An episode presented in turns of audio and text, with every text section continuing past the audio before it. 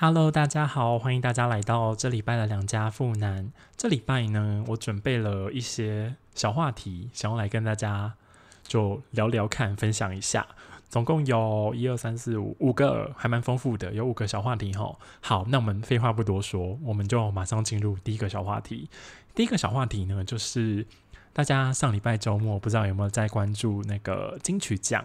我个人对于金曲金曲奖、金曲奖、金曲奖的关注程度呢，就是有有点偏低。对，因为好像我我对金曲奖印象就是有些表演觉得好像没有很好看，然后整个颁奖时间很长很长，所以我对他没有什么好印象，所以我就没有想要看典礼。我想说，想要有有想要看的表演，看那种隔天 YouTube 大家发出来的，好像就差不多了吧？对。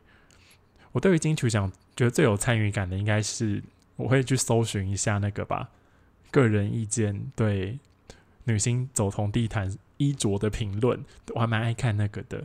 那今年好像就没有什么，我会觉得怎么可能的衣服在上面出现？我觉得好像还好啦，大家嗯正常水准发挥。对，好，那金曲奖我要讲什么呢？金曲奖，因为我现在是一个。就有点脱离了那种滴滴的年纪，因为我在看金曲奖那个入围名单的时候，我在跟那个宋小姐跟尤莲达讨论呐，因为我们就在那边想说，然后猜猜看说，哎，最佳男歌手、女歌手会是谁啊？干嘛干嘛干嘛的？然后我们有一些看一些，比如说最佳新人的那个榜单，我们想说是谁啊？我们然后就没有认识，哎，就好陌生哦。对，我们没有没有没有说他怎么样，我们就是说，哎，我们不认识，我们就是见识很浅薄。然后我就想说，是我不认识吗？是我太老了吗？那我就去问我弟。那我弟就是年纪就小我了一截，我就问他说：“你知道他们吗？”他就说：“哎，我都知道。”哎，我想说：“哇塞，那真的是我们这些老阿姨的错。”哎，对。然后隔天不就公布颁奖了嘛？然后金曲奖最佳新人是那个坏特嘛？然后我就想说，不行，我不可以当老阿姨，我一定要可以跟上这些弟弟妹妹。就是现在在听什么音乐，然后我就去听了坏特，我真的要跟大家诚心的推荐，我真的觉得他拿进去讲最佳新人真的是 非他莫属，要这样讲吗？突然想不到一个合适的成语。对，我觉得他唱歌真的好好听哦，我觉得好听到不行。我把他就是入围的那一张整个都听完了，我觉得也太好听了吧？对，就真的超好听，推荐给大家。然后其中我觉得最好听的一首是。Sante，因为它是法文法文的名字，我一我刚才去查，想说，哎，到底要怎么念？但他在歌里面都讲 Sante，应该就是 Sante 吧？我觉得那首歌真的好好听，好听到我今天晚上还那个听着那首歌，然后去跑步。对，然后去跑步的时候呢，跑一跑我就觉得，嗯，不行。虽然我很爱这首歌，但这首歌是没有办法支撑我跑完全程的，因为它它的声音就是。很松很 chill，然后我就觉得哦，好好听哦。但跑步时候好痛苦哦，我也好需要一些能量哦。但是它里面就就有一个歌词，就是什么 enjoy the moment, enjoy the pain。我就一边跑步一边 enjoy 那个跑步的 pain，我就觉得干越想越痛苦，所以我最后又切回去一些 K-pop 或者泰勒斯那种比较 energetic 的歌。对，反正我觉得坏特很好听，然后我大推 s o n t e 这首歌。就觉得他的声音怎么可能那么怂啊？就觉得哎，怎么可能？因为自己一边跟着唱的时候，就觉得啊，我唱太用力了，或是怎么唱不出那个感觉？对我就很喜欢他歌的那个氛围，嗯。但是喜欢他的歌，我又又又会 一边觉得说，哎，但喜欢他的歌去 KTV 也没办法唱哎，因为我觉得去 KTV 唱这种有点旧的歌，整个都好尴尬，因为尴尬到死掉，对。反正这个小话题的重点就是大家去听坏特，好好听哦。嗯，好，第一个小话题大概就这样。好，那我们现在马上进入第二个小话题。第二个小话题呢是有关于北美馆最近的展览，就是我觉得很还蛮常看到的那个广告，因为它那个装置艺术很很醒目嘛，都是红色的线啊，还有小船啊什么的。对，就是盐田千春的展览。然后我是跟那个九令一起去的，我真的非常的跟大家诚心的推荐盐田千春展，我觉得大家一定要去看，我觉得不看真好可惜哦。我就甚至觉得，就大家如果住外县市，你搭车来北美馆看，我觉得都很划算，我觉得真的很好看。因为它第一个呢，我觉得诚心推荐它的第一个点就是北美馆真的蛮好到达的，你就搭火车叭叭叭，然后到台北车站，然后你转红线，然后搭到圆山，然后圆山大概走过去大概就十分钟就可以走到北美馆了，就很近啊，很方便，而且旁边就还有一些东西可以逛一下。如果你就是不想要只看展览的话，对，而且旁边还有那个公园啊，然后以前花博的园区啊，你可以那边玩乐一下，虽然蛮热的啦。嗯，反正我就觉得北美馆很好到达，是第一个优点。第二个优点呢，这这还蛮荒唐的，因为我跟九令呢，我们只是想说，哦，我们要去看，然后我们对他其实一无所知，我们就上网登记到了，然后我们就在那个时间去看嘛。然后我那时候去看的时候，我想说，美美术馆应该都要买门票嘛，对不对？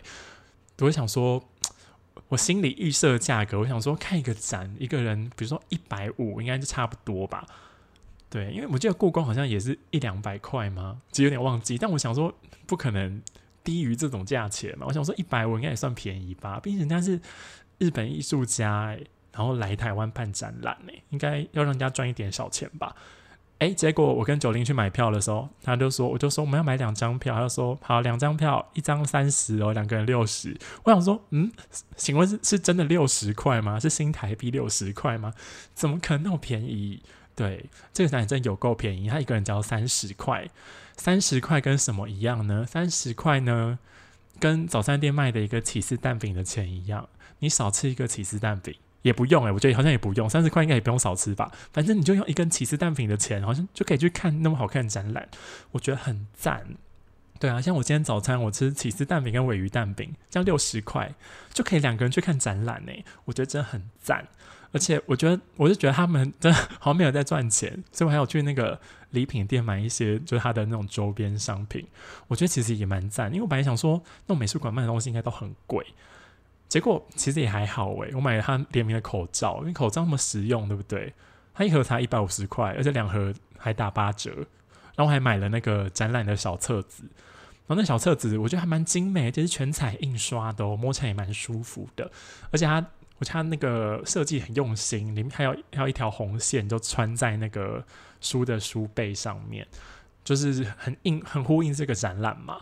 然后那个小册子才卖五十块，我想说，干怎么可能那么便宜？对，反正一切都好便宜又好好看，这是我第二个推荐它的点。第三个推荐它的点呢，就是跟它里面的那个展览有关，就是。盐田千春，我觉得大家应该有看到广告吧，就是有有一些广告啊，或者是贴文，或是那种解说影片，都可以看到里面的一些装置艺术。但我就觉得，就是我看到那个照片跟影片的时候，我也觉得蛮震撼的，也觉得哇，怎么会这样，很漂亮，就有一种艺术的美感嘛，对不对？但我觉得你实际走到里面去看的时候，那个感觉很不一样。我觉得里面有一些那个解说讲的很好。就是盐田千春呢，他的这个艺术嘛，他其实创造了一种环境，然后他创造了一个环境呢，这个环境是他的艺术，同时又具有了包容性，所以我就觉得你站在那边，然后感受到他的艺术，还有那些光影，然后还有感受到你身边站着一起看的那些人们，我觉得就会有一种很微妙的心情，就一个很微妙的体验，就真的很像一个旅程一样，我觉得很棒。然后第四个推荐他的点呢，就是我觉得去看这个展览好像不需要有什么前提的背景知识。我觉得他的艺术品都有一种，就是里面解说会说有一种普适性啊，就他讲的都是一些人们人类很共通的一些事情，像是旅程啊，人与人之间的关系啊，或是记忆啊，或是一种身体感。我觉得就是每个年龄层的人，或是每个人不同生活经验背景的人去看。我就觉得都可以看到一些自己的解读，或者一些共感的地方，我觉得很棒。然后第五点呢，就是我在这边讲再多都没有用，大家一定要真的去看，因为我觉得它里面一些解说的讲的很好，就是他创造出来的这个艺术呢，就是一种无法被定义的。他想要用这个艺术来表达东西呢，就是没有办法用言语来正确描述的。对，就没有办法被定义，没有办法被精确描述。就是你真的一定要走到那边，然后去感受它，然后让你有自己的诠释。对，然后可以结合一些可能专家学者啊，或是艺术家本身自己的诠释，我就可以感受到很多东西。然后总之就是推到不行，大家想要去看，记得要把握。我觉得它展览好像展到十月，然后它每个礼拜一，最近因为疫情，所以每个礼拜一的早上十点会开始开放登记。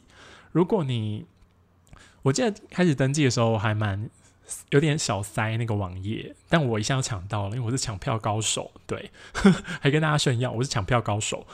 嗯，然后我我我我自己的经验好像是六日的票比较难抢，但我也不是六日去看，所以我觉得还好。我觉得大家如果是六日去看的话，可能就要十点准时进去抢。然后如果你是平日去看的话，我觉得好像可以晚一点，避开那个尖峰时间，好像还是预约得到。对，总之就非常推荐大家，大家一定要去看哦，拜托拜托，帮北美馆宣传一下。我真觉得好好看，大家要去看。好，这个话题结束。好，下一个话题呢？第三个话题就开始一些刚讲一些好好艺术，然后好有学问的一些事情哦。然后现在开始讲一些很世俗、比较不入流的事情。第三个小话题呢是关于 I G 的翻译年糕。I G 线动最近它有多一个功能叫翻译年糕嘛，对不对？我记得以前是应该是 F V 先有，反正 F V 跟 I G 现在被翻被谁买谁忘记了，反正他们都有这个翻译年糕的功能嘛，所以大家可以在那个 I G 的线动按翻译年糕，就看到就是哎那个外文会翻成中文。对，因为我自己还蛮常用，就我会追踪一些，比如说韩国啊或欧美的一些名人啊，然后有有些人打字就是那种不是英文，我或是英文太难，我这种根本就看不懂，我就按一下翻译年糕，想要看他说，哎。到底在做什么？但其实会发现线动都是一些就很蛮不重要的事情啊，就是早安哦，或者吃饱了之类的事情嘛，就其实蛮无聊的。但是呢，翻译年糕最近大家有发现有一个功能呢，就是诶，如果你打的是中文，你按翻译年糕，它就会把那个中文跳出来给你看。所以呢，我就帮它取了一个名字，叫做“美眉现实小字终结者”。对，美眉现实呢，就是那种小美眉，小美眉就很爱发一些。很像很像那种以前那种无印无印良品，不是无名小站，无名小站可能会有一些那种心情日记，然后会锁密码的那种，会给朋友看，然后里面写一些烂东西的那个心情日记，或者一些什么心理一些小想法啊，或者不想要给大家看，但又想要就是想要给某个特定的人看，或者是不不。害怕不想要明确表达出来的一些小事情、一些小心情，他们都会放在那个，他们会喜欢在 IG 把字缩的很小嘛，或者放在一些很黑的地方用比较黑的字啊，或者很白的地方用很白的字啊。对这些我都心中都把它归类成美眉美眉现实的小字。为什么翻译年糕叫美眉现实小字终结者呢？因为你按一下翻译年糕，不管那个字缩的再小，它就是会跳出来，而且变得很大，很方便阅读。因为想当年有一些。这些身边的朋友啊、同学，也有有一些美眉也很爱发小字。然后他发小字的时候，我以前都会有一种我是我是侦探、我是柯南的心情。我想说，我就是要知道你到底在给我打什么，然后会把它截图下来，然后想办法放大啊，或者调那个亮度啊，有没有？就调亮度怎么样怎么样，很努力的看到，然后都会看到一些诶蛮无聊的事情。但又想说，我破案了，就享受到这个很不重要的、很微弱的快感，对。反正现在就有了 IG 翻译年糕，大家已经不用再害怕这种美眉现实了。好，那接下来呢，我要来对美眉喊话。如果美眉哦，美眉，我帮你们找到了一个 IG 翻译年糕的反制方法。如果你是一个美眉，你真的很想要发一些小字，然后来抒发一下你的心声，但你又不想要让大家用翻译年糕来看到，你觉得要怎么办呢？又发现了一个事情，就是如果你打字前面加一个那个。Hashtag 的那个井字号，那句话就不会被翻出来。对，所以就告诉美眉，如果你要发小字，真的不想要给大家看到，你就前面给我加一个 hashtag，这样子大家就不会看到了。嗯。告请妹妹告诉广大的妹妹，我现在还有看到一个方法，就是反正你先打打完你想要打的，你把那个整个现实截图，然后你再发那个截图的那个图，因为它就被压在那个图里面了嘛，它就不是文字了，所以它就没办法被读到了。这也是一个可以反制翻翻译翻译年糕的方法啦。嗯，好，我这边正反面的翻译年糕的使用方法都教给大家喽。请大家告诉大家有吗？大家有需要这个讯息吗？好，那我们现在来进入第四个话题。哇，今天好棒哦，我觉得好顺利哦。好，第四个话题呢，就是我今天在滑 IG 的时候啊，我就看到那个 Money Made 打 Space，他们有一个有一个 Mon 反正 Money 讲不出人家的那个账号，Money Made 打 Space，反正就是一个那种理财的那种账号啦。对，然后他们有一个有一个。可能有一个系列叫做“学办调查局”，他们就调查一个议题，我觉得蛮有趣的。他们问的问题就是：没喝酒的人要一起当分母吗？然后他们就对大家做了一个调查，然后调查的结果是三十五趴说要，然后六十五趴说不用。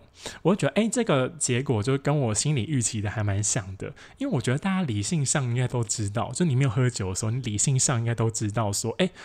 就人家就没有没有喝酒啊，叫人家一起分担酒钱，感觉就是很不厚道诶。对啊，就因为就像是大家如果吃那个出出去吃饭，然后有一道菜有一个人就是根本就没吃，还叫硬要叫他付钱，好像也怪怪的。对，所以我就觉得大家理性都很很强诶，就可以知道说有六十五趴的人都还有维持理性选出这个答案，然后另外三十五趴的人呢，诶，我其实也没有觉得说，诶，你们怎么这样？因为我觉得好像。某种程度上，我是能够理解的，因为我觉得，就是你去酒局，然后你没有喝酒的那些人，你就是感觉有种白嫖的感觉，就是你虽然没有喝酒，但是你感受到那个欢乐的氛围，耶。对啊，而且喝喝醉酒的人会做出一些就很荒唐、很好笑的事情，你都享受到了那些很荒唐、很好笑的事情。那些事情就是因为酒精作祟，所以才发生的。所以我想说，要是没有酒精的话，你会听到那么好笑的事情吗？你会看到那么好笑的事情吗？就不会嘛，对不对？所以我想说，哎，要是这样的话，就是叫那些没有喝酒人一起当分母，好像也蛮合理的吗？我不知道，但我想说，好像有一点道理。对，但我看完这个问题之后，我就仔细的再细想一下，我就发现了这个问题其实有一个盲点，因为这个问题，我觉得以我的个人经验来说，它不是一个真正的问题。因为我个人的经验来说呢，是就是呃，没喝酒的人要大家一起当分母吗？这个问题，我觉得好像大家根本就不会讨论到，因为呢，第一点就是，哎，如果是一个酒局。大家喝到后面，大家真的很醉，大家真的就算不出来。所以我自己的经验，就很多那种唱卡拉 OK 啊，或者那种去外面喝酒啊，然后很多时候就是比较不醉或是清醒的那个人，就会看到大家真的好醉，就想说啊，算了算了算了，我先结账再跟大家要好了，就让变成清醒的人比较受罪，他们就要先买单。不然呢，第二个呢，就是哎，我不知道为什么。我个人真的没有去过很多酒局，但我去酒局，我觉得一定会碰到有一些人就会发生一些事情，就是哎，我钱不够，或是哎，我没带钱包，我没有带现金啊，不能刷卡，我没带现金，或者是说哎，我只有大钞，哎，你先帮我付，就很多这种狗屁倒灶的人，嗯，然后在 很多这种狗屁倒灶的人，就会造成说哎，那个什么当分母吗？那个问题，想说。一点都不重要，因为这些人更可恶，说人家很可恶。我就觉得还好，现在有那种什么 Line Pay 那种行动支付，才让这些人感觉就是不会再那么得意。但那些人怨念很深，就想说这种人就很很很不能接受啊，对不对？好，然后第三个呢，是我个人的经验，我是觉得说大家在那边讲说要不要当分母，我觉得大家有付钱就好了吧。因为我个人真的就是发生过，有些有些就比较。蛮贱的人，他真会少付钱呢。他就好像以为大家很醉，他说：“哎，一个人除下来说，哎一个人四百五哦，哎，他就只付四百块，或者哎只付三百块，然后就丢在那边。我想说，嗯，你不是少给钱吗？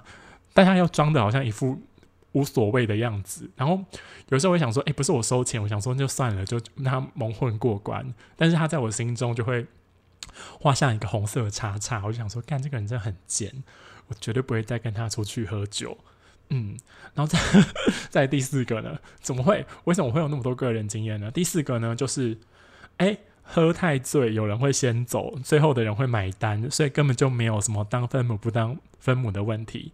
因为这个人呢，我就要讲到一个我个人的真实经历，就是有一次呢，我跟什么学长还有学弟妹。还有同学去喝酒，然后我们就喝喝喝，那那天真喝很久，然后就有学弟喝的真很醉，然后大家都喝蛮多，大家都蛮醉，然后大家喝醉了，居然给我陆陆续续就离开了，就搭 Uber 啊怎样，然后就走了，哎，大家更没付钱呢，然后最后那个 bartender 就拿那个账单出来，然后只剩下我跟一个学长，然后账单出来，我真快吓死，我们两个根本就凑不出那么多钱，因为我记得那天好像。最后结账要什么一万多块，我想说干一万多块，而且那那间店就那种酒吧，又不能刷卡，我想说干怎么可能？我们两个人身上可以凑出一万多块？然后我那天啤酒也喝的蛮蛮呛的，蛮醉的，我还要先走出去，然后去旁边的那个莱尔富领钱，领领超多一千块，然后才可以才有办法把那个单付掉。还好我那天还有一点小。意识蛮清醒的，我还要拍一下那个账单，隔天跟大家要钱。反正我是觉得说，嗯，关于没喝酒的人要一起当分母吗？这个问题在酒局呢，其实是一个假议题，说人家假议题没有啦。我是觉得这个问题好像没有那么值得探讨，因为我觉得有一些人性险恶的地方，更值得大家要仔细的观察。嗯，好。这就是这个话题，我想跟大家分享的东西。然后再来呢，最后一个第五个话题呢，是发 很新鲜，是我今天发生的故事。因为我个人呢，就是会去健身房运动，然后我去，就是我就去一个就是离我住的地方就比较近的健身房，反正然后它就是那种连锁大型的健健身房嘛，然后就是一直讲就是好，我要不要再讲就是反反正。我就去运动嘛，然后那种健身房不是都会有一些那种健身教练吗？他们就会推一些那个一对一的教练课，然后 就是就是想要想要让一些会员去买课程嘛，对不对？然后呢，因为我个人呢在那健身房真的也是去运动了就蛮久，我也被很多那种教练搭搭过话，然后我也在那边买过课程，然后我现现在的我就是。因为我已经买过了嘛，有些事情我就会了，我就没有想要一直去买课程，我就没有想要买的意思。对，但是健身教练还是就是三不五十，有些可能新来的教练啊，看到你啊，哎，很不会啊，然后就想要来搭话，想说，哎，搞不好你会想要给他买课程。然后因为我个人呢，我可能讲的就是好好先生，我真的很常被问路。我在学校，我之前有被问路。就很常被问路，或是很常被拜托一些就很怪的事情，所以我在健身房呢也很常被健身教练推销。对，然后因为很常被推销呢，然后我现在已经是那个吃了秤锤铁了心，讲一个讲一个歇后语，吃了秤锤铁了心，我就是没有要买。所以我其实就发展出一些就软性拒绝的方法，因为他们进来的一定会说：“哎，我看你这个姿势哪里要调整。”然后这时候我都还会就蛮客气，就想说：“哦，你就调整一下。”然后就大家宾主尽欢嘛，对不对？也不要让场面太难看，因为大家在这个健身房也是会遇到啊，对不对？然后就会调整一下，然后之后如果就会说什么：“嗯，你要不要我帮你那个？嗯，我们可以加个 line 啊，什么怎么样的？”然后他就说有没有课程啊？有没有想过要买教练课啊？有人指导是不是感觉比较好啊？然后就说要不要我带你做别的器材？然后我就会说嗯，我不用啦，我怕浪费你时间，没关系，我自己做就好了，谢谢。嗯，不用不用，对。然后我大概讲到这里。正常来说，我觉得带八成的教练都会知难而退，然后他就他就默默离开。我觉得这样大家也很好啊，大家宾主尽欢之后就离开嘛，因为他也在做他的工作。我是觉得还好啊，因为他也是大家都出来赚辛苦钱嘛，对不对？好，然后呢，今天呢，今天呢，我就是又被那个健身教练搭话，而且我就觉得很怪。我那时候。因为今天是那个那个家健身房健身教练的，可能是便服日吧，他们就穿便服。然后我我在一个在那边做那个健身的时候，做那个动作的时候啊，然后我就感觉说，那个人是教练，因为他会带着一个那个牌子嘛，然后他就看着我，然后我想说，干，一定有健身教练要来跟我搭话。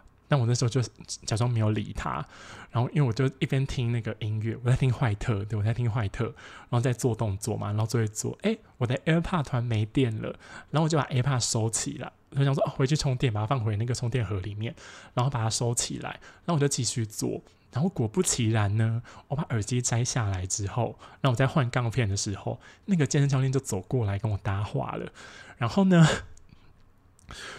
我就想说，OK 啦，反正就大概就这样嘛。那个流程我我也心知肚明。他就会想说，哎，你这个动作要怎么样，怎么调整，然后就叭叭叭的。然后因为他态度也很好，然后也是就好像跟我同辈的感觉。然后我想说，哦，没关系，就让他就让他跟我讲话，然后就聊一下天嘛，对不对？他就带我做那个动作嘛，然后就做了一下子，然后我我就我就觉得说，哎、应该也不用这样子，大家继续演戏吧。我就跟他说，哎、没关系呀、会不会我可以自己做就好了？会不会太浪费你时间？然后他就说，哎、不会不会。对，然后我就说，真的，我真可以自己做，没关系，我没有小麦克。然后他就说，嗯，没关系啦，他也在就消磨时间。他说，我可以帮，他说你没关系，你可以帮我消磨时间。你现在有问题想问，我都可以回答你。因为我就想说，OK 啦，那应该就是，比如他没有规定说要去找会员讲话、推销课程啊，怎么样怎么样的。我就想说，OK fine，反正他都这样说了，我就。想说 OK OK，那就大家就帮他忙，因为说人家帮他忙没有我，想说没关系，那有教练带着做也蛮好的，反正不用钱嘛，对不对？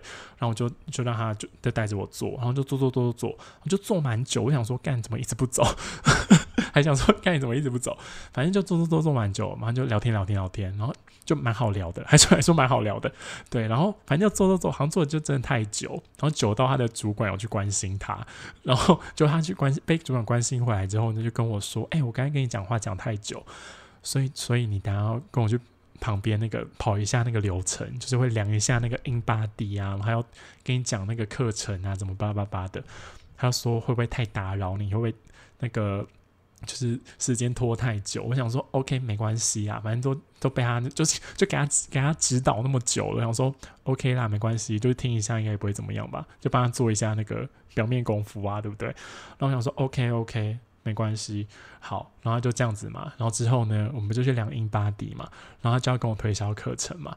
我我那时候就想说，看这会不会是个套路？我想说没关系，反正我根本就不会买，我就是没有要买，而且我也讲的那么明确了，我应该不是一个 OK 吧？就是讲问烧酒都没有要买。我想说我，我一开始就说我没有要买了，你应该可以不用这样一直纠缠我。但你自己都要一直纠缠我，我想说那我也没没话讲啊，我大概就忙就只能帮到这里。然后两万英巴迪呢，他就还跟我推销课程嘛，就跟我讲说，哎、那个课程呢，就是你买比较少堂课就比较贵啊，买比较多堂课就比较便宜嘛，因为健那个健身房都这样。然后 他就开始算啊，就是就会说，哦，这边多少钱多少钱？他说，哦，买十二堂课，一堂课多多多多少钱？然后呢？这边表定哦，穿出来会是什么？啊，两万六，两万六。我想说，干好贵，反正我根本没有买，我就说，哦，好贵哦。他说没关系啊，如果你真的想要的话，我这边可以帮你扣多少钱，扣多少钱，然后就变成嗯，变两万二。我说哇，变两万二诶，然后我我根本就没有要买，我还想说嗯，太贵了，不管他收多少钱，我就会说嗯，太贵了。然后他就说哦，真的哦。好，然后就说，那你等我一下哦。他就去跟主主管回报，他跟主管回报说，哎、我觉得太贵，我没有买，然后想要放我走。然后，但是他的主管就加回来，然后他就说，哎、主管说他可以再便宜你多少钱？然后总共从两万两万，哎、本来是什么两万六，然后讲完讲讲，然后变两万二，然后主管又说没关系，可以两万。我想说哇，可以两万呢、然后但我没有要买，我想说两万哦，然后我就说不行，还是太贵了，我没有钱。然后他就说嗯，对我我想也是，你没有要买嘛？我说对。然后呢，他又回去找主管，但那个主管就是没有要放过我的意思。结果那个教练回来跟我说，哎、主管说可以一千一万五千块，我就想说，嗯，什么意思？因为他买的表定价格是两万六，然后已经慢慢变成两万二，开始变两万块，就现在回来又直接说，哎、可以一千五，我就想说什么意思？我现在是一个大挑战吗？我就在挑战说，哎、我买这个健身教练课，我到底可以砍到多低的价格？我就突然心情变成一个大挑战，我想说，那我就我就继续继续就说，哎、不行哎、我就是没有钱。然后他就说，好，你真的不行对不对？好，没关系，那我等一下回去找主管说你不行。那那那个主管可能就会来跟你讲话哦。那那个时候你要帮我演戏，我还要帮他演戏。我就想说什么意思？他就说。他就说：“你就你就一直说你不要，然后他如果问你一些问题的话，你要说我都有跟你讲，然后我都有教你，然后我也教的很好。”我就说：“好。”他就说：“可以吗？”我就说：“好，我帮你演，还要帮他演戏。”对，而且他在教我演戏的时候啊，旁边有别的教练走过去，他就会突然在转变，他就说：“哦，我们这个课程啊，怎么样怎么样，怎么样怎么样怎么样哦，然后你这个安排啊，怎么样怎么样，多少钱多少钱。”然后只要旁边的健身教练又走了，他就会说：“你要帮我演戏哦，你要帮我演戏哦。”他开始切换。我想说，看健身教练到底多难当啊，怎么那么辛苦啊，还要叫会员帮你演戏？对，反正后来那个主管就来嘛，结果那个主管来，我就想说。到底可以看到多低的价格呢？就他主管就跟我讲说，哦，是不是是不是就都不行啊，一万五太贵了嘛。我就说，嗯，我是学生，没有那么多钱，对，就嗯没有办法。他就说，哦，所以就是一堂课这样什么几千块、几百块都太贵了嘛。我就说，嗯，对，太贵了。就他后来。说出了一个惊人之语，诶，他就突然跟我说：“那有没有买一堂一两堂试试看？我们可以一两堂一堂什么五百块之之类的就好了。”我想说：“哇塞，也变太便宜了吧？”但我是没有要买的，因为我知道这都是一个都是一个诱人的饵。你当买了五百块买一堂课，你当然上完堂课他要跟你推销一些无为不为的，对，所以我就沉住性子，不然我就觉得五百块好便宜哦，因为本来要。几千块，我想说哇，变五百块好便宜哦，但我也没有要买。我说不行，我真的没有钱，我只要再花五百块，我生活没有办法负担。对，就他主管最后也终于就是放过我一马，不要让我在那边继续演戏。然后最后就终于终于可以从那个地方脱身。我在那边坐着吹超久的冷气，就一直看他来来回回，然后一直看着那个价格一直慢慢的下跌，慢慢的下跌，然后最后跌到一个就荒谬到不可思议的地步。嗯，然后最后那个健身教练呢，好像觉得就说，哎，占用我太多时间，而且太荒唐了，我还要帮他演戏，然后就还要送我下楼，然后跟我说，哦，拜拜，谢谢，辛苦你了。我想说，对，真的辛苦我了。嗯，这故事大概就是这样，大家一定要懂得。就是在前面一点就要拒绝别人。我也从这个经验呢学到了，我要不要再对健身教练那么好？讲这种话可以吗？我不知道，我我一定要很明确的跟他们，让他们知道，说我真的就是不会买哦，不要再跟我讲话了，气死我了。好，最后一个话题大概就这样。如果喜欢我的 podcast 的话呢，可以关注、留言五颗星，对，然后想要知道最新的消息都可以。在 IG 跟 FB 粉丝专业好不顺哦，都可以追踪我的 IG 跟 FB 粉丝专业。谢谢大家，那两家富男，我们下礼拜见哦，拜拜。